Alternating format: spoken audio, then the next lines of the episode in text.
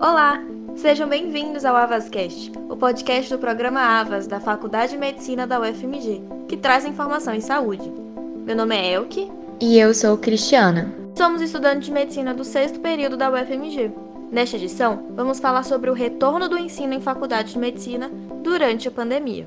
O avanço do novo coronavírus no Brasil e o estabelecimento da quarentena pelas autoridades em meados de março exigiu a adequação de diversos setores para respeitar o distanciamento social necessário, dentre eles o de ensino superior. Assim, há muitas dúvidas sobre quando retornar o ensino presencial, como será a metodologia de ensino devido ao risco de transmissão do vírus aos alunos e professores e a reposição das aulas perdidas.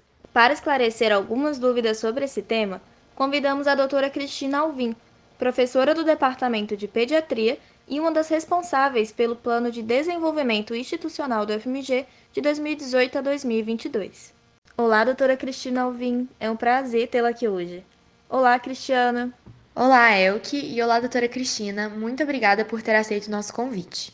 Olá, Cristiana. Olá, Elke. Eu gostaria de agradecer pelo convite de estar aqui conversando com vocês. Meu nome é Cristina, sou professora do Departamento de Pediatria. Estou atualmente como assessora para a área da saúde na reitoria, no Comitê Permanente de Enfrentamento ao Novo Coronavírus, e sou também membro do Núcleo Docente Estruturante do curso de Medicina. Então é, é uma alegria estar aqui com vocês conversando sobre um tema que me é tão caro, que é o curso de Medicina da nossa UFMG. Doutora Cristina, gostaria de começar a nossa discussão com uma dúvida muito frequente. Quais as diferenças entre o ensino remoto, o ensino à distância, também chamado de EAD, e o ensino híbrido? Neste momento que nós estamos enfrentando essa situação tão diferente do que a gente já vivenciou, surge essa dúvida sobre o que seria ensino remoto, ensino à distância, ensino híbrido. Na verdade, as modalidades de ensino na graduação são organizadas em modalidade presencial e a modalidade de ensino à distância. O que a gente vive atualmente é que os cursos que são ofertados na modalidade presencial vão estar numa situação excepcional devido à pandemia. E aí não seria muito adequado a gente chamar o que a gente está realizando num curso presencial de ensino à distância, porque ensino à distância é uma outra modalidade, é uma, é um formato pedagógico diferente, que exige todo um, um preparo e uma capacitação para que seja feito adequadamente. Então, o que a gente vai fazer nos nossos cursos presenciais neste momento é mais adequadamente chamado de ensino remoto emergencial, porque é uma situação de emergência, uma situação de exceção. E o ensino à distância é uma modalidade com um formato pedagógico e uma elaboração muito mais demorada do que vai ser o que a gente vai fazer nesse momento. Uma coisa transitória. Uma vez que nós possamos voltar às atividades presenciais, a gente vai voltar com os cursos é, da forma que eles acontecem na modalidade presencial. E o ensino híbrido é a situação em que existem momentos presenciais e momentos de atividade online. Então, ele é mais vago porque a gente sabe que tanto no curso presencial, é, mesmo antes da pandemia, a gente poderia ter atividades de ensino à distância. E da mesma forma, na modalidade do ensino à distância, existe a exigência de alguns encontros presenciais mínimos. Então, são essas diferenças. A gente observa que existem sobreposições, são conceitos novos que a gente está assimilando nessa situação. A realidade de estudantes e professores é muito distinta. Isso se reflete, por exemplo, no acesso à internet de qualidade e ao acesso a equipamentos adequados para o ensino não presencial. Portanto, professora, quais seriam os maiores desafios da implementação do ensino remoto durante a pandemia e quais as alternativas para superá-los? Os desafios para implementar o ensino remoto emergencial são muitos. A questão da qualidade da internet é um desafio, porque a gente sabe, a maioria das pessoas de fato tem internet, tem um celular e podem ter acesso.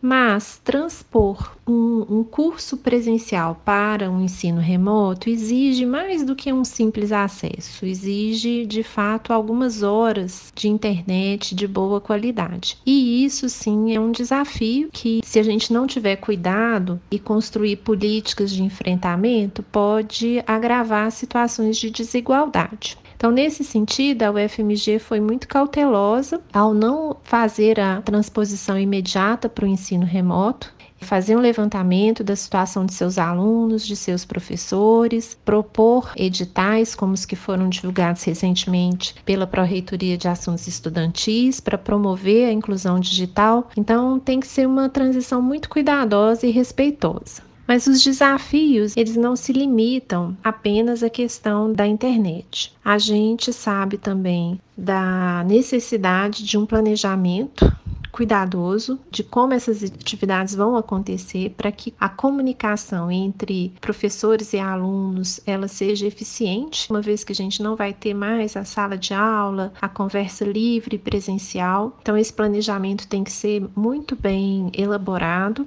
a gente lida com a dificuldade é, de docentes que pedem por capacitação para aprender a gravar uma videoaula de qualidade, fazer um bom material. A gente lida com preocupações relativas aos constrangimentos que a exposição de videoaulas podem causar, a questão de direitos autorais, como que vai ser esse cuidado. São diversas preocupações em, em preservar a qualidade do ensino ao fazer essa transposição do presencial para o remoto. Isso também é uma coisa que exige tempo e exige cuidado. Eu acho que um outro grande desafio, o planejamento do tempo quanto tempo nós iremos permanecer na frente do computador em atividades síncronas e assíncronas e qual a repercussão disso na nossa saúde física e mental. Ah, já existem alguns trabalhos mostrando situações de fadiga, que a exigência de uma reunião virtual ela é diferente de uma reunião presencial. A sua atenção, a capacidade de você perceber o que está acontecendo numa reunião presencial é diferente do meio virtual. Então são todos desafios que a gente não sabe como que serão as consequências. Então a gente tem que fazer um planejamento cuidadoso e estar tá muito atento durante o processo. Doutora Cristina, no caso específico da medicina, o curso é ofertado pelas universidades brasileiras apenas na modalidade presencial. Porém, o MEC autorizou a substituição de disciplinas teóricas por aulas à distância. Como deve ocorrer essa migração para as aulas online? E como manter a qualidade de ensino nesse meio? Uma das grandes dificuldades dos cursos, de uma forma geral, em especial da área da saúde, aqui eu vou falar especificamente mais do curso de medicina, é como que será ofertada as atividades práticas, que são essenciais para a formação profissional, pessoal, representam uma carga horária muito significativa do nosso currículo. Então, a ideia é de que o ensino remoto emergencial ele será necessário porque a situação de isolamento social gerada pela pandemia se prolongou além do que nós imaginávamos. No início, a gente imaginava que a gente poderia ficar dois meses sem aula, que depois poderia ser possível retornar presencialmente, mas isso se mostrou ainda sem perspectiva de data de quando a gente vai voltar para o ensino presencial. Então, o ensino remoto se tornou muito necessário. E aí, o que a gente está planejando é organizar cada disciplina em um módulo remoto, que pode ser ofertado por meio virtual, com atividades teóricas e também atividades práticas, porque algumas práticas podem sim ser passadas para o meio virtual. Por exemplo, discussão de casos clínicos simulados, né, é uma situação que é uma discussão prática, porque são baseados em casos reais, que a gente fazia normalmente presencial, mas que podem ser feitos por meio virtual. Por outro lado, as atividades de atendimento de pacientes, atendimento comunitário, que também são essenciais à formação, elas não têm como ser feitas por meio virtual. Então, elas vão ser adiadas para aquele momento em que as atividades presenciais puderem retornar. E esse retorno, com certeza, também vai exigir um planejamento, uma revisão da forma de funcionar, porque é muito provável que a gente retorne ainda com medidas de distanciamento físico e medidas preventivas como o uso de EPIs. Então, isso vai fazer parte da nossa realidade por um tempo longo ainda. O curso médico é dividido em três etapas, sendo elas o ciclo básico, ciclo clínico e internato. A carga horária de atividades práticas eleva-se consideravelmente no decorrer do curso. Dessa forma, como estabelecer ensino remoto para internato e ciclo clínico? Os internatos, eles merecem atenção especial nesse planejamento, por vários motivos. Primeiro, porque os estudantes concluintes, eles têm menos tempo para fazer a reposição do calendário, porque os internatos acontecem de forma contínua e esses estudantes já estão se aproximando da formatura. Então, a gente tem uma urgência de atender a demanda dos internatos. O segundo ponto é que existe uma demanda da sociedade por esses profissionais da área da saúde, tanto normalmente quanto principalmente nesse momento da pandemia, né? Então, a gente não deveria atrasar a formatura desses estudantes que estão próximos de formar. Mas o cuidado principal, eu acho, como instituição de ensino, é a gente garantir a qualidade da formação, que as competências essenciais previstas nas diretrizes curriculares nacionais, no nosso projeto pedagógico, que elas sejam adequadamente cumpridas.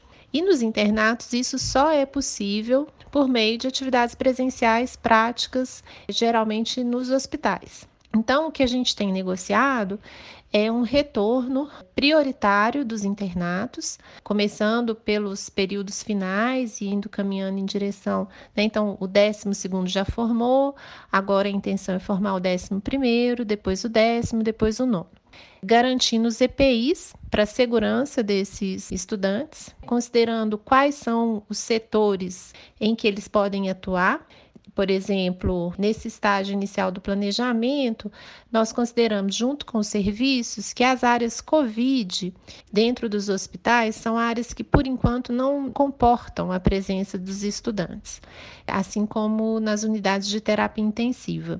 Então, tem que rever quais os espaços que podem receber os estudantes com segurança e com qualidade na atenção e na preceptoria. Mas tudo isso está sendo muito discutido e com certeza a gente vai cumprir com esse compromisso de formar novos profissionais para a nossa sociedade, a sociedade que nos mantém como universidade pública, formá-los com qualidade, com as competências necessárias e com a segurança que os nossos estudantes precisam e merecem. Uma outra dúvida, doutora Cristina, quais são os desafios para o reinício das aulas presenciais? E, além disso, esse retorno ele pode ser vislumbrado em um futuro próximo ou ainda não é possível dizer? Quanto ao retorno das atividades presenciais, nesse momento é muito difícil da gente fazer algum tipo de previsão. A grande dificuldade da pandemia, eu acredito, é que o conhecimento está sendo produzido agora. Então, quando a gente pensa em março, quando nós interrompemos as atividades presenciais, nós não sabíamos o que a gente sabe hoje. E daqui dois meses é possível que a gente tenha outros conhecimentos que vão nos orientar quanto a essa decisão de retornar ou não. Mas quando a gente olha para a situação epidemiológica do nosso país, do nosso estado e da nossa cidade, a gente observa que o número de casos está aumentando. A gente ainda não conseguiu entrar num processo de uma curva decrescente, que é aquele momento que dá segurança para nós de que o pior passou e que a gente pode pensar numa retomada de atividades presenciais. Isso não está acontecendo ainda. Então, o retorno presencial fica adiado e a gente não vê a perspectiva desse retorno tão precoce. Mas eu faço uma ressalva.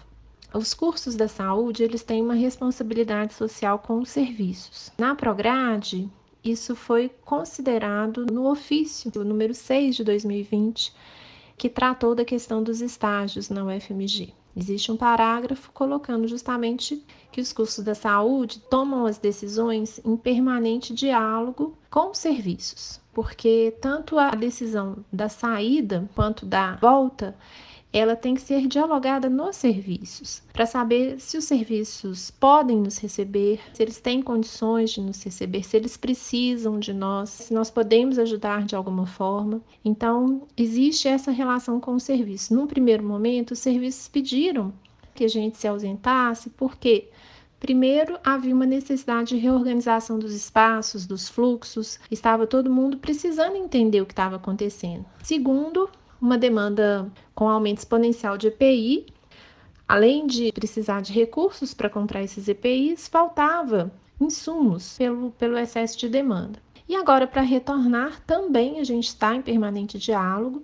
Sempre, todos os serviços, Hospital das Clínicas, Risoleta, Secretaria Municipal, sempre reafirmam compromisso com a formação dos nossos estudantes. E a prioridade vai ser dos estudantes em períodos mais avançados. A gente vai priorizar aqueles que estão para concluir os cursos. Professora, como as universidades brasileiras estão se preparando para um possível retorno presencial? Quais as principais propostas ou alternativas para que essa retomada seja a mais segura possível? As universidades brasileiras estão todas num movimento semelhante ao que o UFMG tem feito. Primeiro, pensar né, a oferta do ensino remoto, considerando que a situação da pandemia se prolongou. Para pensar o retorno presencial, a palavra-chave é segurança. Então, estamos todos preparando protocolos de biossegurança, protocolos sanitários, acompanhando a situação epidemiológica de cada cidade onde a universidade se localiza, pensando em estratégias de adequação dos espaços físicos para permitir uma maior ventilação, um maior espaçamento entre as pessoas estratégias também de monitoramento de casos, casos suspeitos, casos confirmados, seus contatos e o controle de surtos. Então, é uma estratégia de pensar um retorno seguro baseado nesses três pilares: biossegurança, reorganização do espaço físico e monitoramento e controle de surtos. Bom, para finalizar nossa discussão, eu gostaria de saber qual que é a sua opinião sobre as lições e os legados que a pandemia proporcionará para o futuro do ensino superior no Brasil. A última pergunta é a pergunta mais difícil.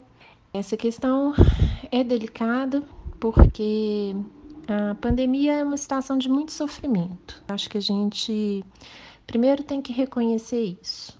Existem sofrimentos de todas as ordens sociais, emocionais, físicos, econômicos, educacionais.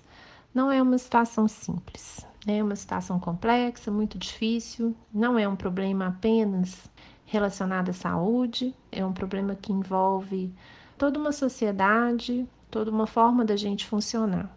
O que eu espero de legado, que quando a gente passar por tudo isso, é, eu sempre espero que a gente saia melhor, que a gente aprenda com essas dificuldades que, que revelaram a nossa forma como sociedade, as nossas deficiências. Eu gosto muito dessa visão de que todos os problemas que nós vivenciamos, eles não foram criados necessariamente pela pandemia, né? Eles foram desvelados, exacerbados. Então, a questão da desigualdade social, a questão das deficiências do Estado para apoiar essa situação. Então, são todas coisas que foram agravadas. No ensino superior, eu acho que a gente sempre está aprendendo, muitas lições vão ficar. O que eu gostaria muito que ficasse para nós era que a gente aprendesse a valorizar mais o trabalho em colaboração, a solidariedade, a gente saber estar juntos para dar conta dessas dificuldades. Saber também fazer um bom uso da tecnologia, saber usá-la de forma a ajudar no ensino, sabendo também que ela nunca vai substituir a riqueza e o valor dos encontros presenciais. Quando a gente voltar para uma sala de aula, para um ambulatório, que a gente se encontrar, que a gente sinta o quanto isso é importante, a gente sinta a preciosidade desses encontros.